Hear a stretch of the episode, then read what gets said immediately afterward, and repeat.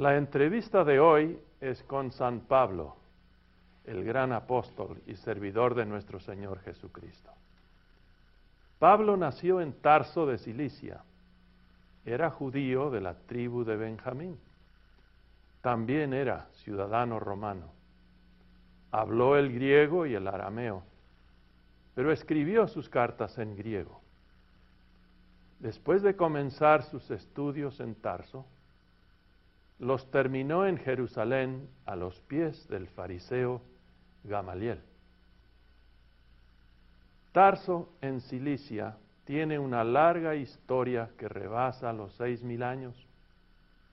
Algunos dicen que es la ciudad más antigua del mundo, aún más antigua que Damasco en Siria o Jericó. A través de los años, Tarso fue ocupada por diversos pueblos con variadas culturas, entre ellas los hititas, los asirios, los babilonios, los persas, los griegos y por último los romanos. También los celtas se asentaron cerca de Tarso después del período persa. De los celtas hablaremos más adelante. Pablo, ¿cómo obtuviste la ciudadanía romana? Octavio Augusto César, el máximo emperador romano, fue muy bien recibido por los ciudadanos de Tarso, mi ciudad. Por lo tanto, el emperador declaró a Tarso ciudad libre. Así es que todos sus ciudadanos, incluso mis padres y yo, recibimos la ciudadanía romana. El historiador Estrabo enfatizó que los ciudadanos de Tarso tenían mucho interés en estudiar. Por lo tanto, sus escuelas están repletas de estudiantes de la región. La escuela de retórica griega atrae a la élite produciendo un buen número de filósofos y filólogos, reconocidos maestros aún en Roma. Una versión traduce, me siento orgulloso de ser nativo de Tarso, pues era y es un gran centro político, intelectual y económico. En los alrededores de Tarso se cultiva mucho lino. Hay fábricas de telas donde aprendí a hacer tiendas para viviendas. Háblanos, Pablo, de tu vida antes de tu conversión. En mis estudios usé la Septuaginta, las escrituras en idioma griego. Seguí rigurosamente las tradiciones de los padres. Me concentré en la ley de Dios, la Torá de Moisés, considerada por los judíos como el mayor regalo de Dios a Israel. También conocí a fondo las leyes orales farisaicas, escritas en el Mishnah en mi juventud sentí que yo fui irreprochable con respecto a la justicia que la ley demanda. Fue precisamente mi lealtad al único Dios antes de mi conversión que me movió a perseguir a los herejes cristianos. Es que como un sincero fariseo tuve que defender la creencia básica del judaísmo hallada en Deuteronomio 6.4, donde dice, Oye Israel, Jehová nuestro Dios, Jehová uno es. Al decir que Jesús es Dios, los seguidores de Él y Él mismo eran herejes para mí, enemigos de Dios. En ese tiempo tuve otro serio problema al oír que Jesús fue crucificado en un madero es que la Torá dice, maldito todo el que es colgado en el madero. En vez de Jesús ser Dios o gozar del afecto de Dios, yo entonces pensaba, Jesús es el maldito de Dios quien provocó su justa ira. Para guardar la santa ley, yo sentí en mi corazón una sagrada obligación de destruir a los seguidores de Jesús quienes después de su muerte incrementaron las herejías. Anunciaron la gran mentira diciendo que después de tres días de muerto Jesús había resucitado y que Él vive. Odiando tanto a Jesús y sus seguidores, tu conversión era un verdadero milagro. ¿Cómo entonces fue tu conversión? Había recibido cartas del sumo sacerdote en Jerusalén para limpiar a Damasco de los que creían en Jesús. Acercándonos a Damasco, de repente yo me sentí rodeado de un resplandor de luz del cielo. Caí al suelo y, y oí una voz. Saulo, Saulo, ¿por qué me persigues? Le contesté, ¿quién eres, Señor? Y él dijo, yo soy Jesús a quien tú persigues. Temblando y temoroso pregunté, Señor, ¿qué quieres que yo haga? Me dijo, levántate y entra en la ciudad y allí se te dirá lo que debes hacer.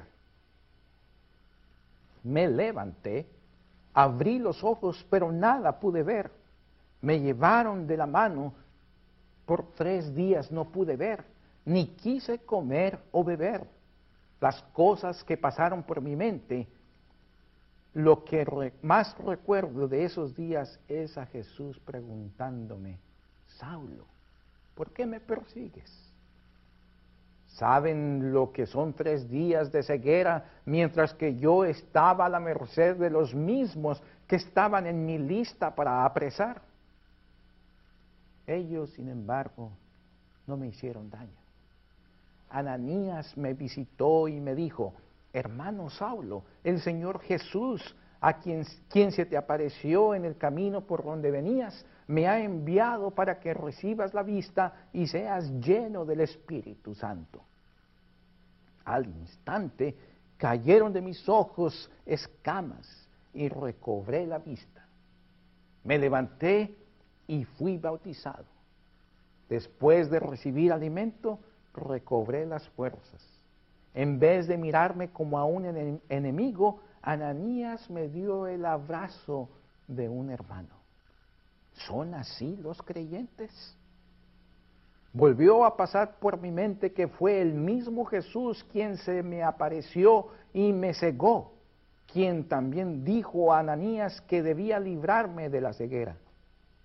Ese Jesús que murió crucificado en el madero vive y reina en Ananías. Él quiere reinar en mi vida también.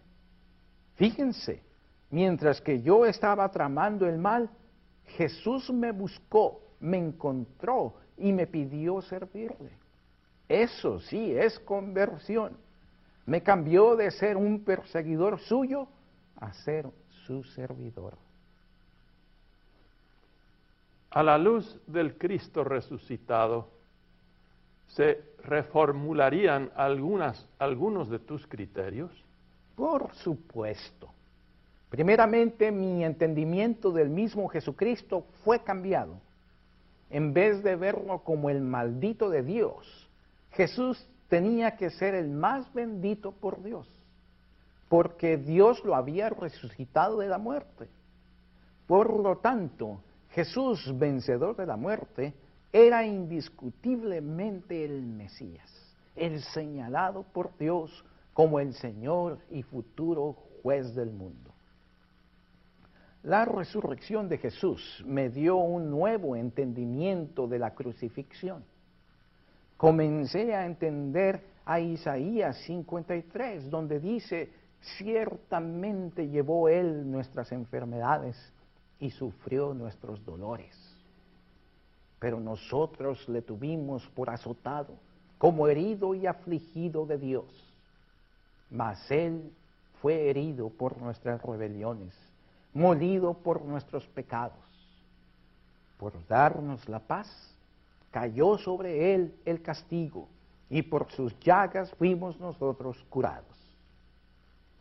Lo más importante que la resurrección me muestra es que el sufrir y morir del siervo por nosotros fue aceptado por Dios.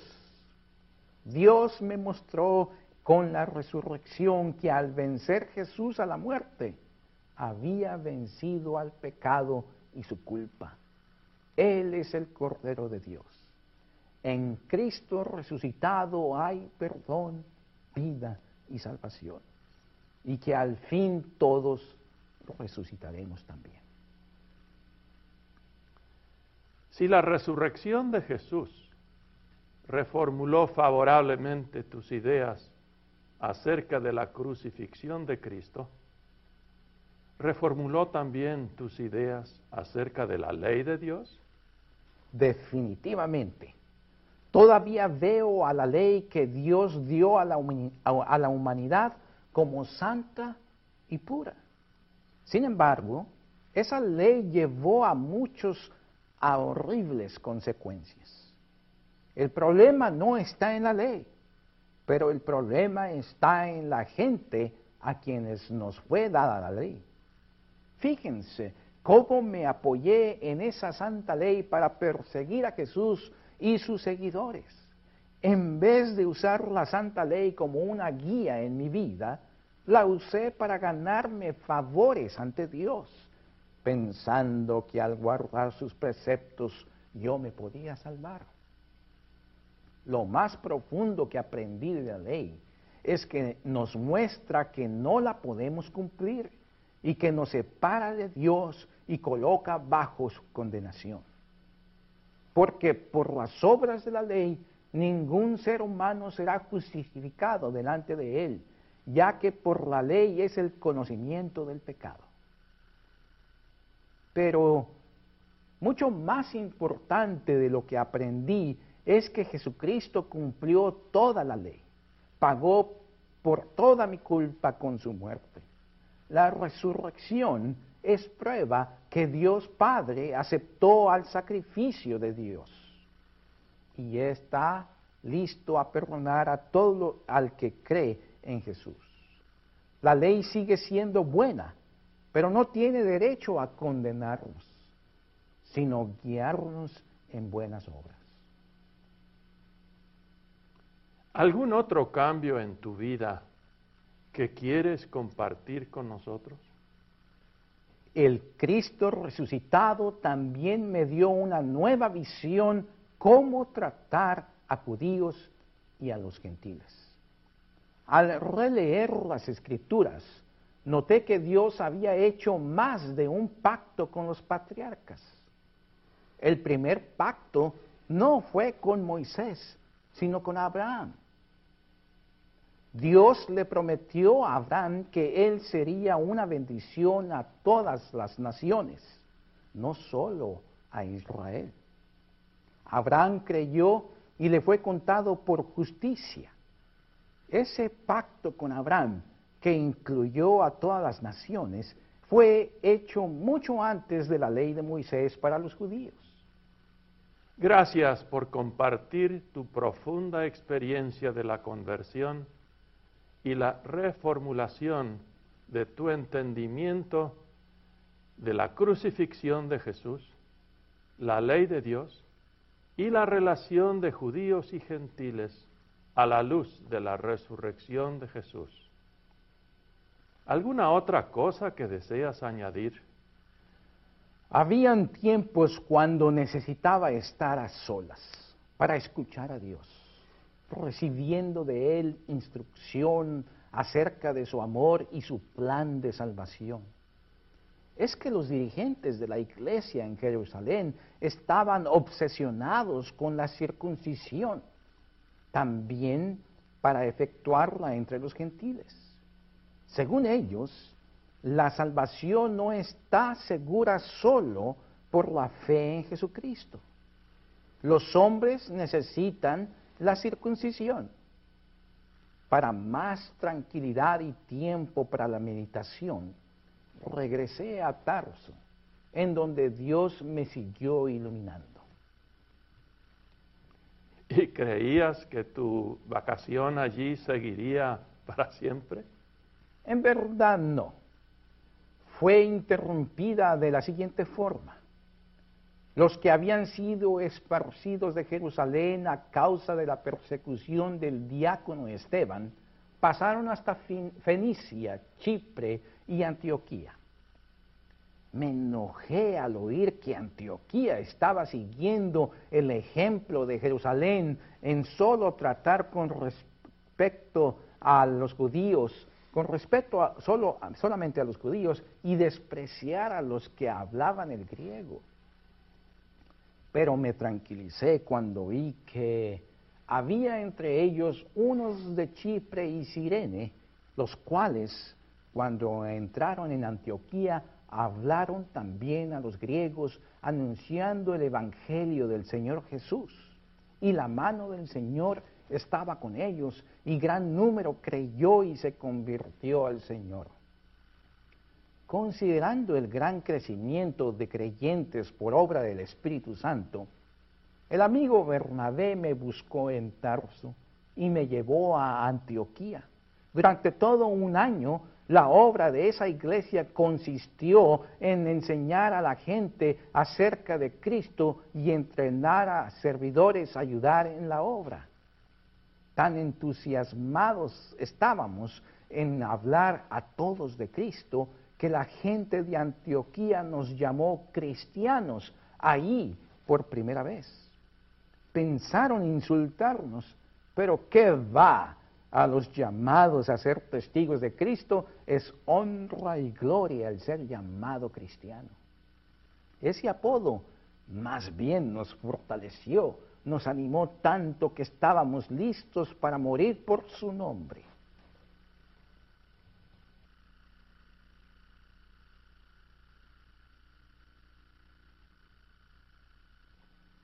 La historia del Nuevo Testamento se basa en los 27 libros que hallamos en ese mismo Testamento Nuevo. 21 de esos libros son cartas o epístolas.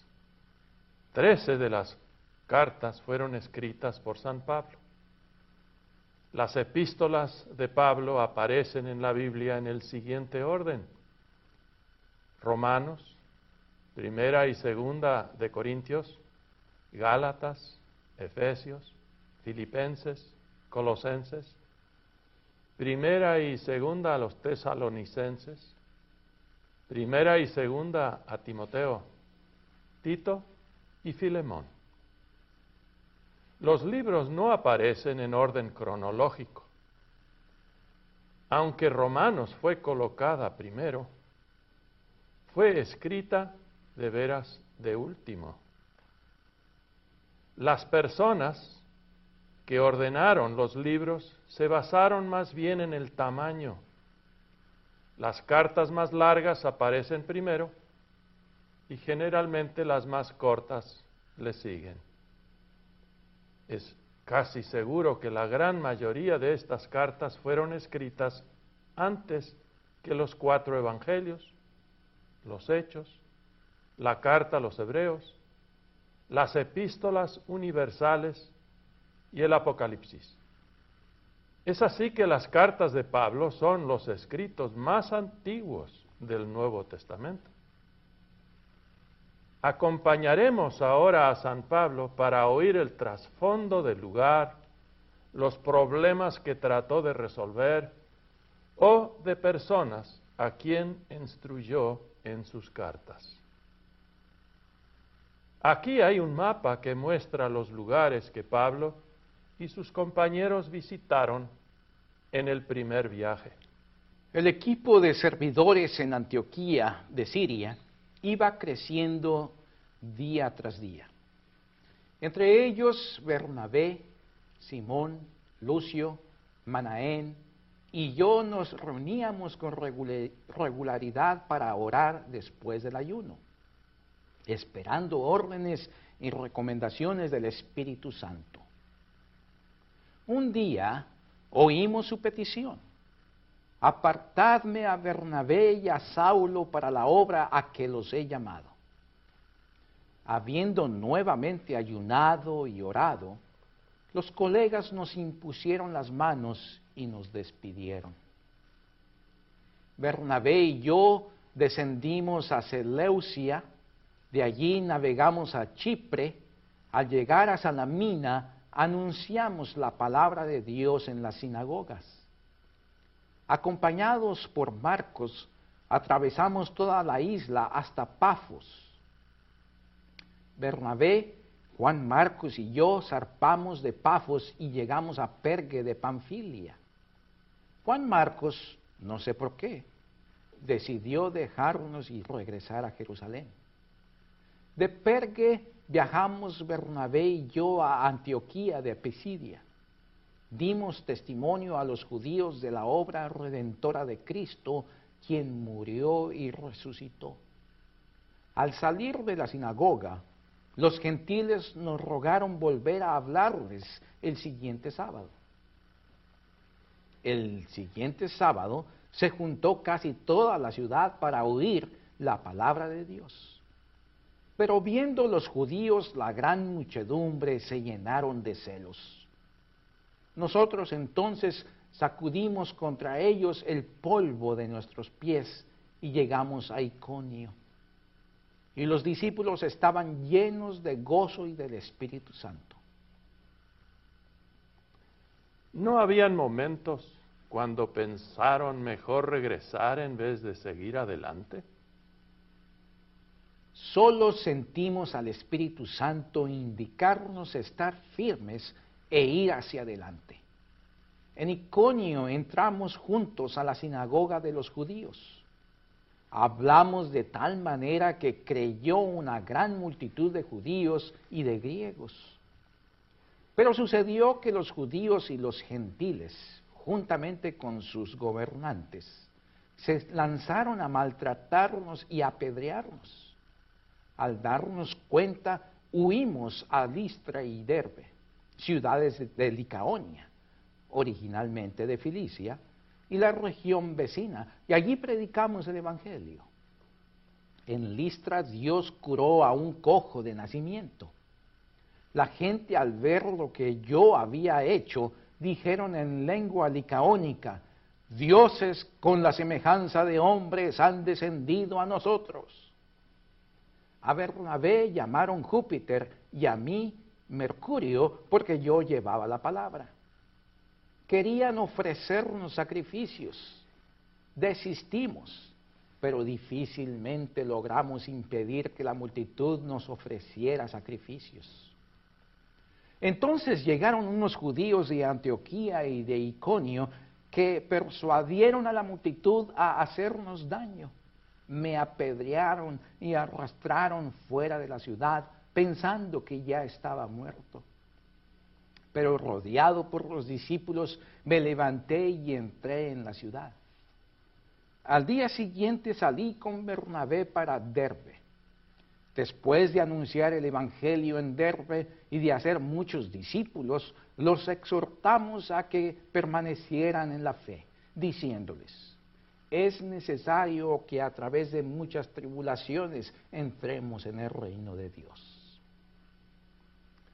Presiento, Pablo, que deseas ampliar el tema de lo que es sufrir muchas tribulaciones en el nombre del Señor.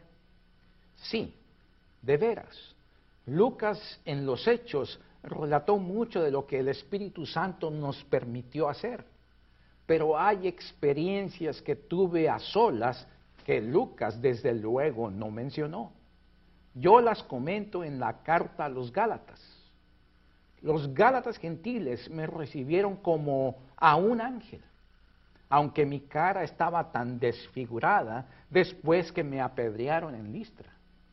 A pesar de mi grotesca apariencia, los Gálatas me recibieron como a Cristo mismo. Mientras me hospedaron y curaron, les enseñé el Evangelio. Qué gozo de verlos tan felices al saber que sus pecados fueron perdonados por la muerte y resurrección de Cristo. Les hablé de frutos del Espíritu y obras de agradecimiento a Dios.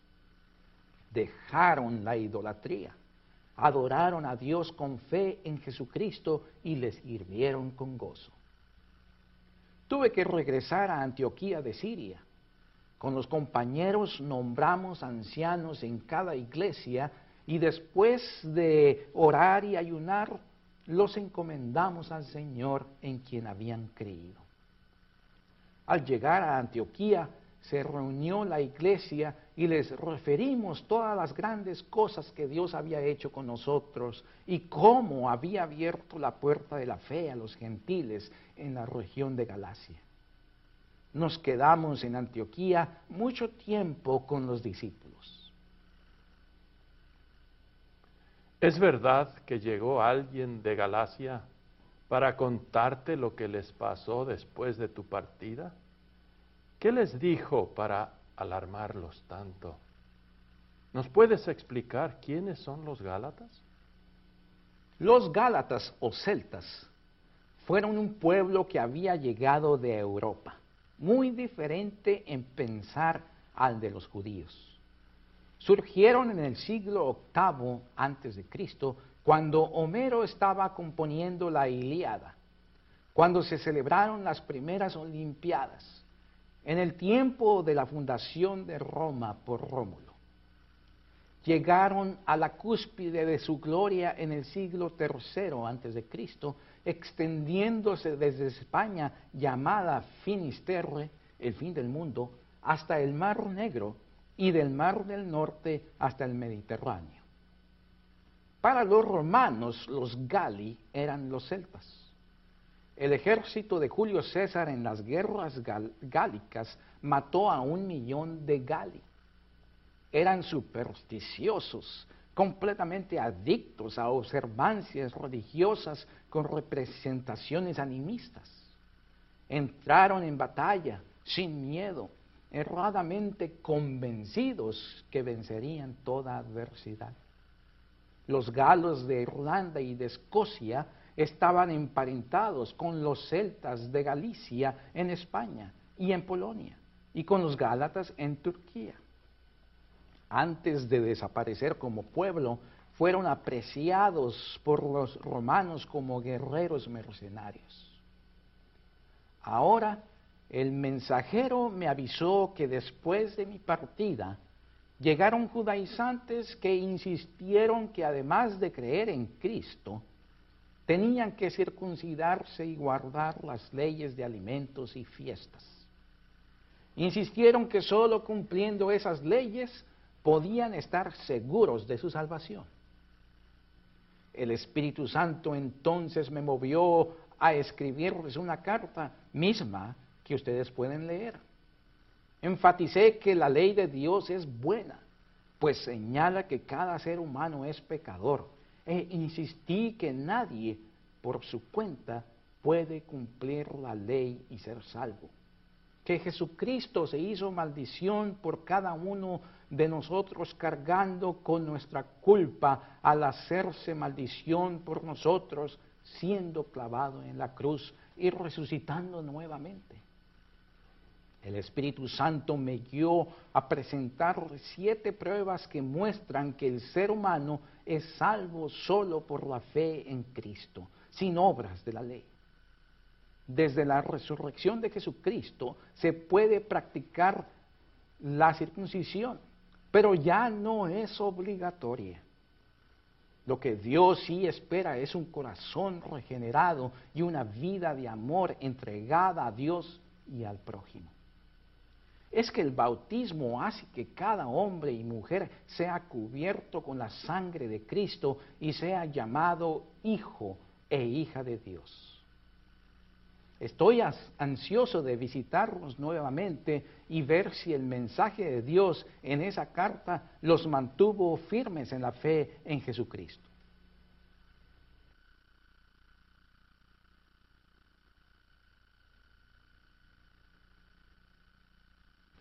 Pablo invitó a Bernabé a acompañarle en otro viaje, pero cuando Bernabé quiso que Juan Marcos los acompañe, al mismo Marcos, quien se había apartado de ellos, Pablo se rehusó.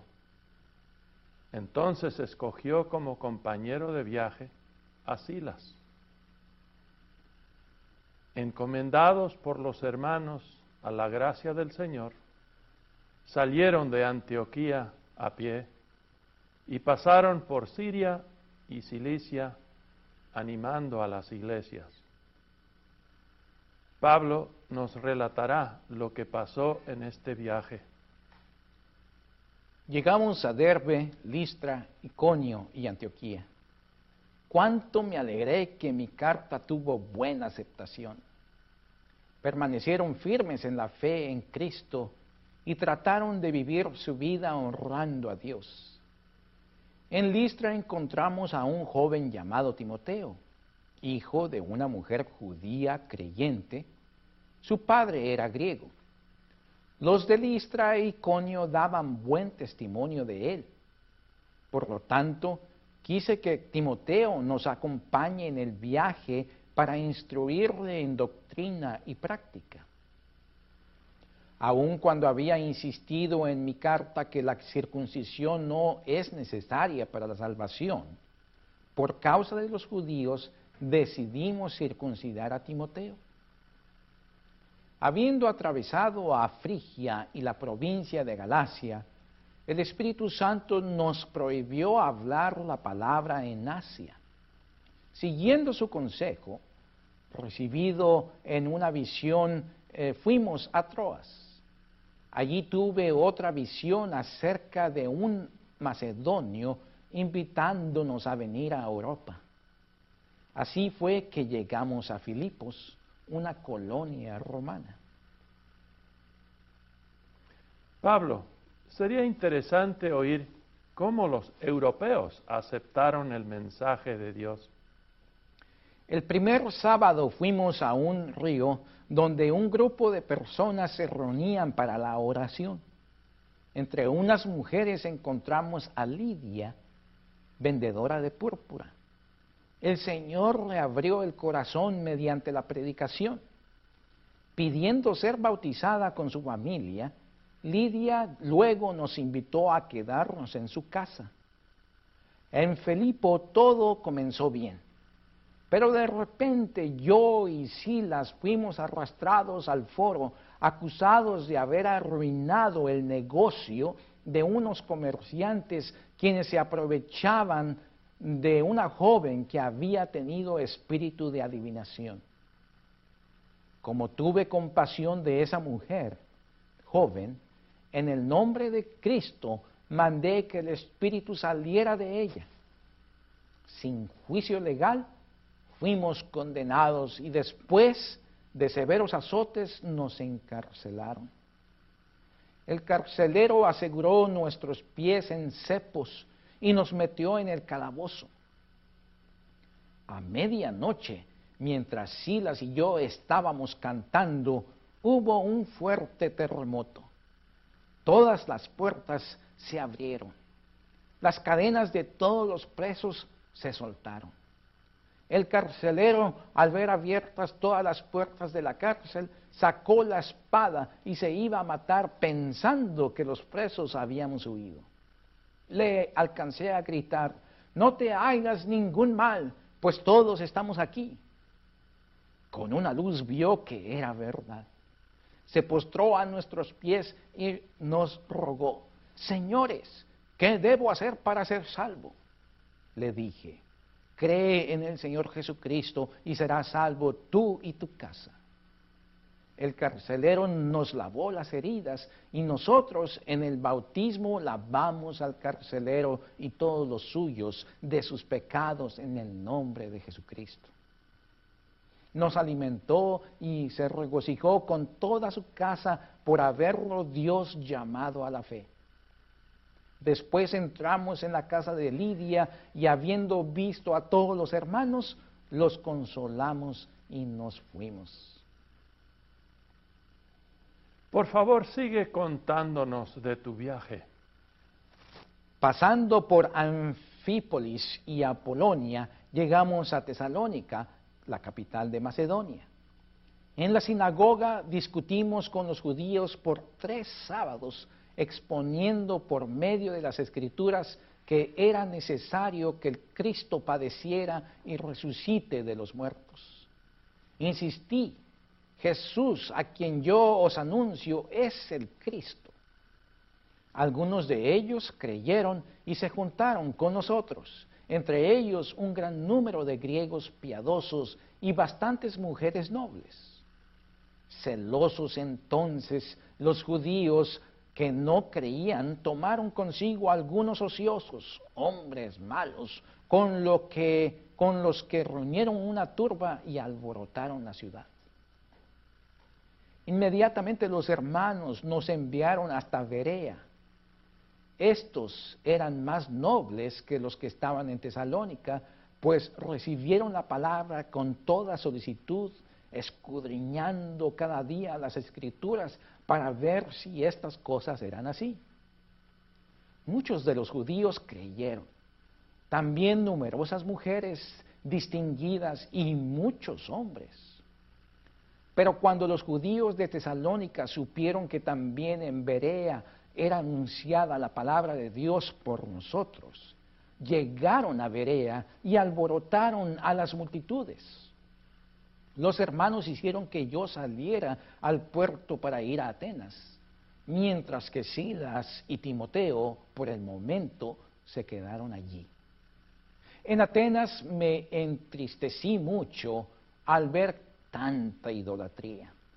En la sinagoga discutí con los judíos y en la plaza con filósofos epicúreos y estoicos. Porque les hablé el Evangelio de Jesús, me, me llevaron al aerópago, al lugar de discusiones públicas. En el aerópago me escucharon hasta que mencioné la resurrección. Unos se burlaron y otros dijeron, ya te oiremos acerca de esto otra vez. Yo salí en medio de ellos. Algunos de los que se juntaron creyeron, entre ellos Dionisio y Damaris y otros más. Sin duda, fue una decepción que en Atenas, esa atractiva ciudad, tuviste experiencias tan tristes. Sí, habían muchas preguntas, pero poca recepción. Efectivamente, Atenas fue una decepción, por lo tanto seguí a Corinto. Allí hallé a Aquila y Priscila, su mujer. Habían llegado de Italia porque el emperador Claudio había dado órdenes a todos los judíos salir de Roma. Como éramos del mismo oficio, fui con ellos y trabajamos juntos en hacer lonas para tiendas. Silas y Timoteo llegaron de Macedonia. Me encontraron entregado a la predicación de la palabra, testificando a los judíos que Jesús era el Cristo. Hubo oposición, desde luego, y blasfemia de los corintios.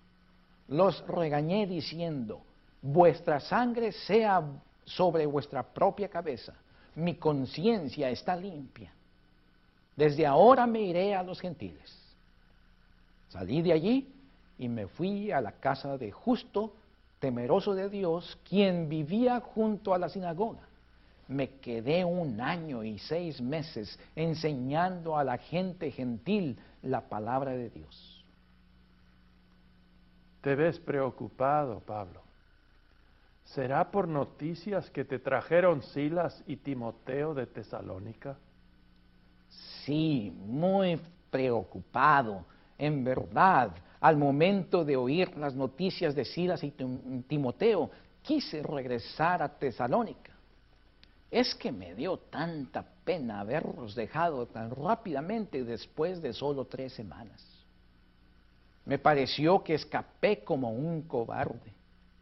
El Espíritu Santo me movió a escribirles asegurándoles que las noticias de Timoteo eran en gran parte halagadoras, pero los exhorté a vivir en paz y en fidelidad a Dios al discutir entre sí el futuro.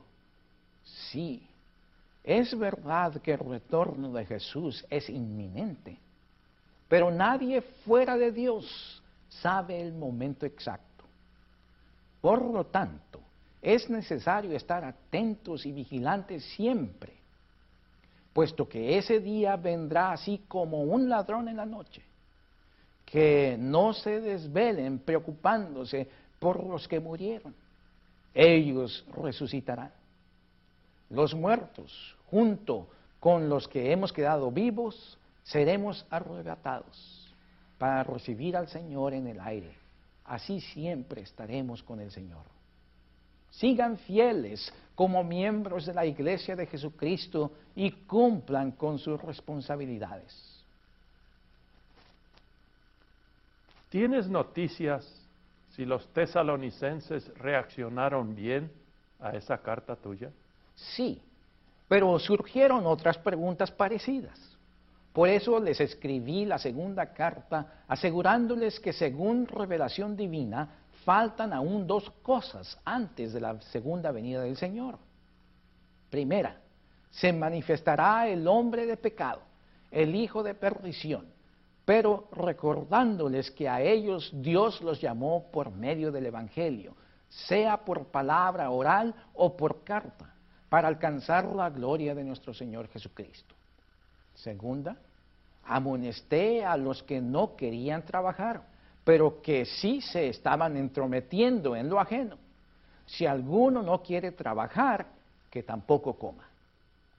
Terminé la carta deseándoles que en todo momento la gracia de nuestro Señor Jesucristo esté con todos ellos. Pablo, ¿cómo procedió tu trabajo en Corinto? Un nuevo procónsul llamado Galión llegó a Calla, Corinto, eh, era la capital de esa provincia.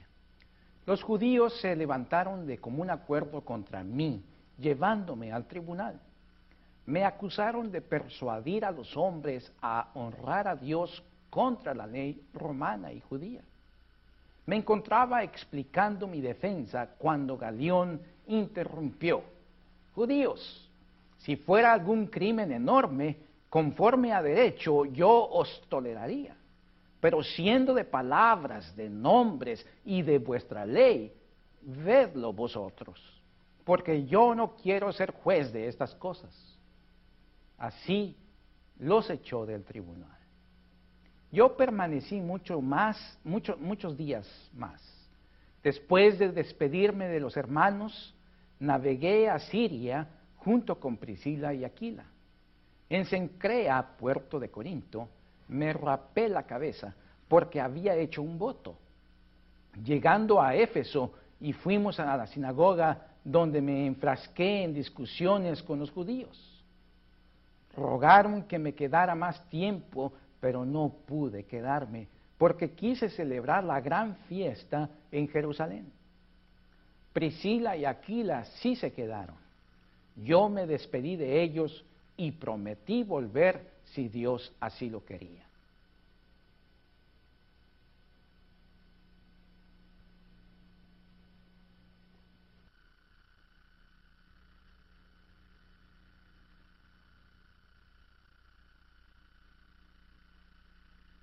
Sabía que no te quedarías tranquilo en Antioquía por más tiempo.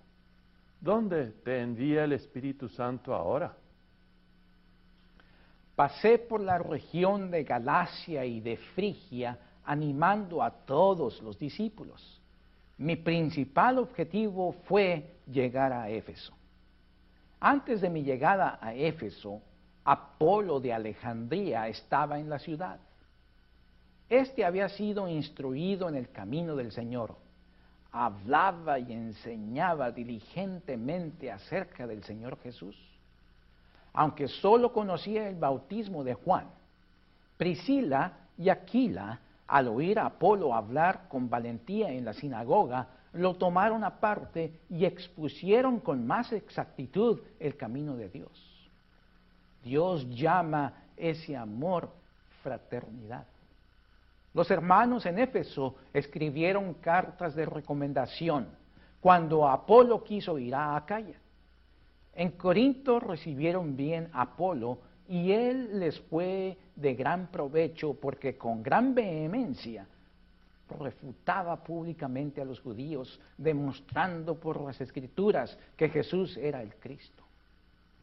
tanta influencia tuvo Apolo en Corinto que sus partidarios formaron un grupo.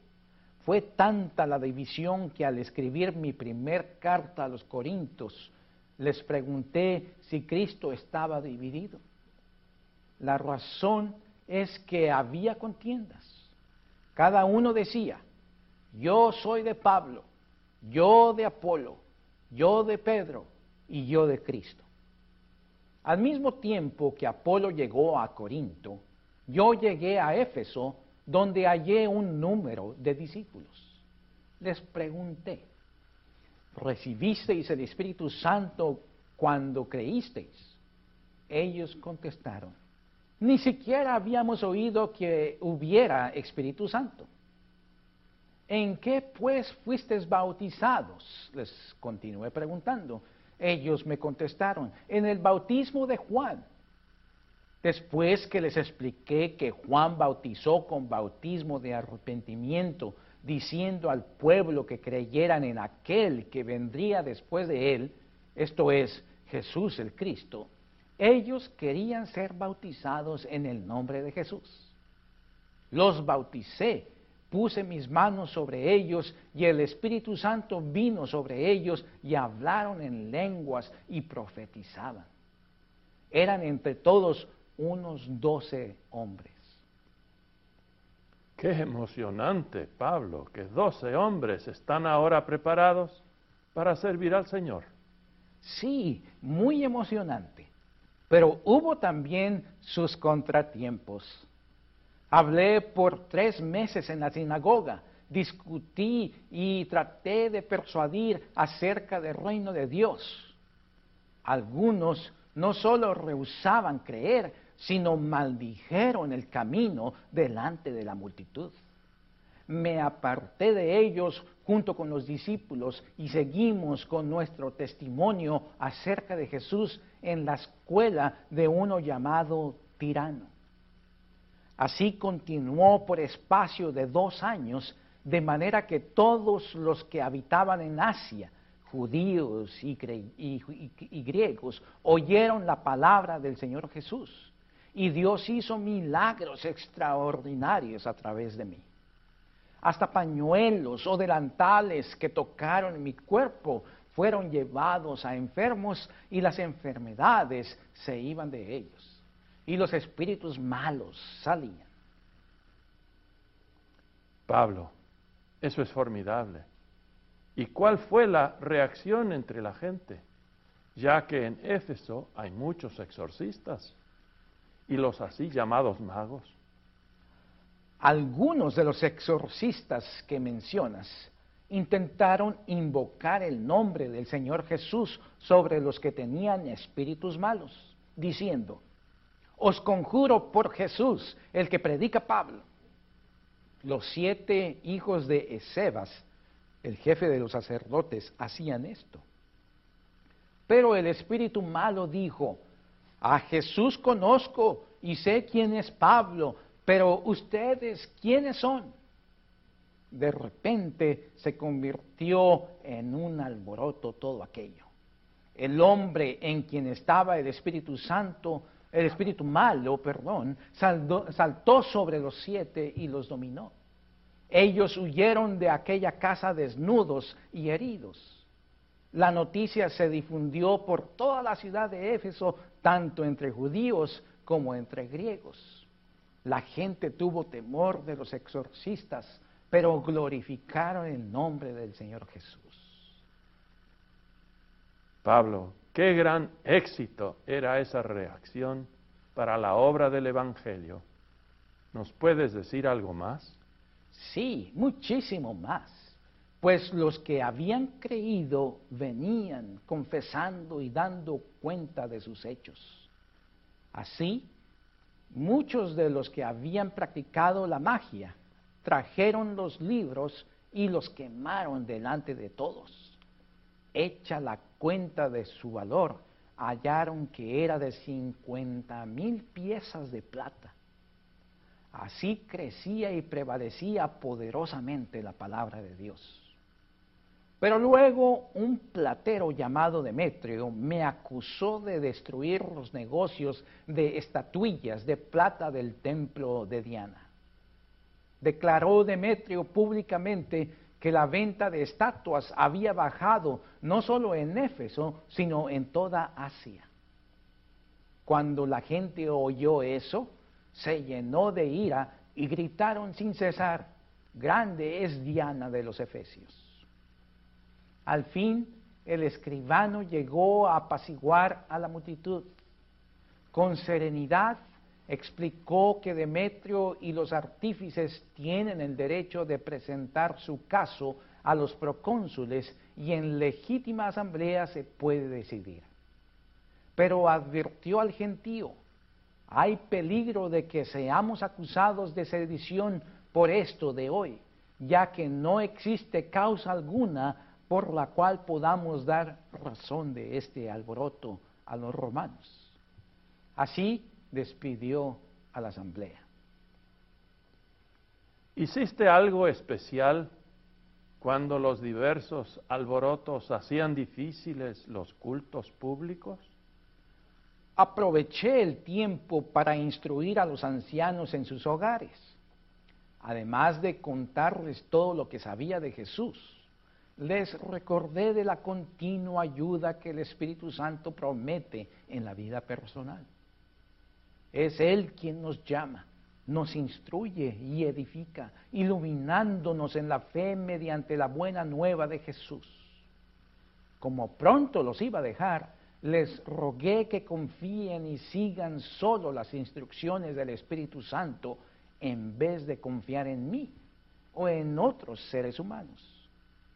En ese tiempo escribí una carta a los corintios, porque me llegó la noticia que seguían como antes, muy divididos entre los seguidores de Jesús, de Apolo, de Pedro y de mí. Otro problema era el consentimiento del incesto de un hombre con su madrastra viuda. Insistí en excomulgar a la pareja si seguían en esa pecaminosa relación. Enseñé a la congregación lo que es propio en el matrimonio y cuándo y cómo uno es célibe. Toqué asuntos de libertad que tiene el cristiano referente a comidas y los derechos de un apóstol. Comenté acerca de las vestimentas adecuadas de la mujer. Traté de corregir abusos en la Santa Cena ya que estaban recibiendo el verdadero cuerpo y sangre del Señor para el perdón de los pecados. Traté de animarlos con el relato de la resurrección del Señor, que no duden, pues también se me apareció a mí el Cristo resucitado. Les recordé que como Él resucitó, así también resucitaremos corporalmente nosotros. ¿Sabes, Pablo? Si la carta tuvo resultados positivos con el problema del incesto. Sí, fue positiva la reacción de la congregación, pues tomó en serio la amonestación y habló con los culpables. Hubo arrepentimiento, pidieron perdón a Dios y a la congregación, y fueron aquella pareja restituida como miembros comunicantes. Pero surgieron otros problemas. Hay los que intentan desprestigiar mi ministerio. Tratan de poner en tela de juicio mi autoridad apostólica y la de mis colaboradores.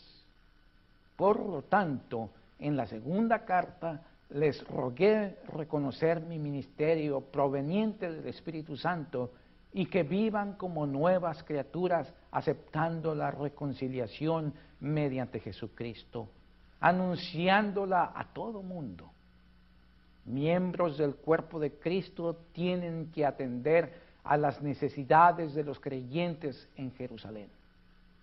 Para mostrar que mi ministerio fue dado por el Espíritu y está consagrado al servicio de Jesucristo, concluí con una lista de lo que Dios me permitió sufrir y hacer. Aprendí en mi vida que cuando soy débil, entonces soy fuerte. ¿Y cómo concluyó tu trabajo en Éfeso? Cuando el alboroto aquel cesó, me despedí de los hermanos y viajé a Macedonia. Visité a todos los creyentes en el trayecto, exhortándoles a seguir firmes en el nombre de Jesús. Llegué a Corinto para fortalecer a los hermanos. Es que seguían con otros tipos de divisiones. Algunos se sintieron superiores a los demás por hablar en lenguas y tener dones espirituales. Me quedé tres meses con ellos esperando resolver esas divisiones. A la vez fui movido a escribir una carta a los romanos, avisándoles de querer visitarlos en Roma en mi viaje iniciado para llevar el, el Evangelio a España. En esa carta expuse lo mejor que pude el Evangelio mismo que esperaba llevar hasta los fines del mundo. Un atrevido me preguntó, ¿vas a anunciar en Roma, la capital del mundo, ese mismo mensaje que estás repitiendo por acá? Yo le contesté, no me avergüenzo del Evangelio, porque es poder de Dios para salvación de todo aquel que cree. Pues en el Evangelio la justicia de Dios se revela por fe y para fe, como está escrito, mas el justo por la fe vivirá. Pablo, ¿cómo concluyó tu viaje? Terminada mi labor en Corinto, regresé a Siria por barco. Pero como algunos planearon un complot contra mí, al momento de embarcarme tomé la decisión de regresar por vía terrestre a través de Macedonia. Pasamos por Filipos, de Troas, nos embarcamos para llegar a Mileto. No quería subir a Éfeso, por lo que invité a sus dirigentes a verme en Mileto para despedirme de todos ellos. Fue una reunión emotiva aquella que tuvimos, pues presentí que aquella sería la última vez que nos veríamos. Sabía que tendrían problemas tanto de gente de afuera como de adentro de la congregación. Zarpamos y en buen tiempo llegamos a Tiro. Seguimos a Cesarea. Allí pasamos tiempo con Felipe y su familia. En casa de Felipe, un profeta, Agabo, me advirtió que en Jerusalén me iba a aprender y me iban a aprender a apresar y entregar en manos de gentiles. Pero yo no podía cambiar mi, mi ruta. Estaba listo a seguir adelante para morir por el nombre del Señor Jesús, ya fuera en Jerusalén o en cualquier otro lugar. ¿Cómo te fue en Jerusalén? En verdad me arrestaron en Jerusalén. Más de 40 personas juraron no comer hasta haberme matado. Un sobrino mío se enteró de la celada y vino a avisarme. Yo le pasé la información a un centurión. Este centurión llevó al joven al comandante, quien, reconociendo el peligro, me llevó por noche con 200 soldados, 70 jinetes y 200 lanceros a la ciudad de Cesarea, donde pasé dos años encarcelado. Pude presentar mi caso ante Félix, Festo, la reina Berenice y, ante el rey Agripa. Este último, después de mi testimonio acerca de Jesús, me dijo, por poco me persuades a hacerme cristiano. Le contesté con toda sinceridad, Quisiera Dios que por poco, por mucho, no solamente tú, sino también todos los que oyen, que hoy me oyen, fueran hechos tales cual yo soy, excepto estas cadenas. Como mi asunto no avanzaba, pedí presentar mi caso ante César en la ciudad de Roma. En una lección anterior oyeron que el centurión llamado Julio recibió el encargo de llevarme a Roma, la gran ciudad, junto con otros prisioneros. Después del desastroso viaje, Julio nos entregó al prefecto de Roma, despidiéndose de mí con gran afecto. Agradeció a Dios por haberlo hecho suyo por la fe en Jesucristo. También yo le tengo mucho cariño. Que Dios lo guarde en la verdadera fe hasta la vida eterna. Háblanos ahora de tu vida en Roma. En Roma me dieron permiso para alquilar una vivienda supervisado por un soldado, pero pude recibir allí a quien yo quisiera. Llegaron pronto varios de mis colaboradores, Timoteo, Marcos, Epafras, eh, Tíquico, Epafrodito, los demás también, eh, eh, Odemas, Jesús justo, Lucas, Onésimo, esclavo fugitivo, Aristarco de Tesalónica y algunos otros más. Todos ellos compartieron mi cautiverio en aquella posada. Aproveché mi libertad relativa para predicar el Evangelio. Primeramente prediqué entre los judíos, luego entre los soldados de la guardia y a otros romanos. Qué gozo sentí cuando estos aceptaron el mensaje y lo compartieron en la corte y en sus hogares. Yo estaba preso, pero la palabra que anuncié no estaba presa, sino por obra del Espíritu Santo produjo mucho fruto. En Roma no llegué a encontrarme con Pedro. Posiblemente hizo su labor en otro distrito. Tuve tiempo de escribir unas cartas. Contesté preguntas que me hicieron los visitantes. Le escribí a Filemón de Colosas. Le rogué recibir a Onésimo como a su hermano en el Señor después que había escapado de su servicio. La Odisea, Hierápolis y Colosas son pueblos que nunca pude visitar. Colosas quedó aislada de la carretera pública debido a un terremoto que cambió el rumbo del río Lico. A los colosenses les arruinó el turismo y, dificultó el llevar y traer productos del mercado.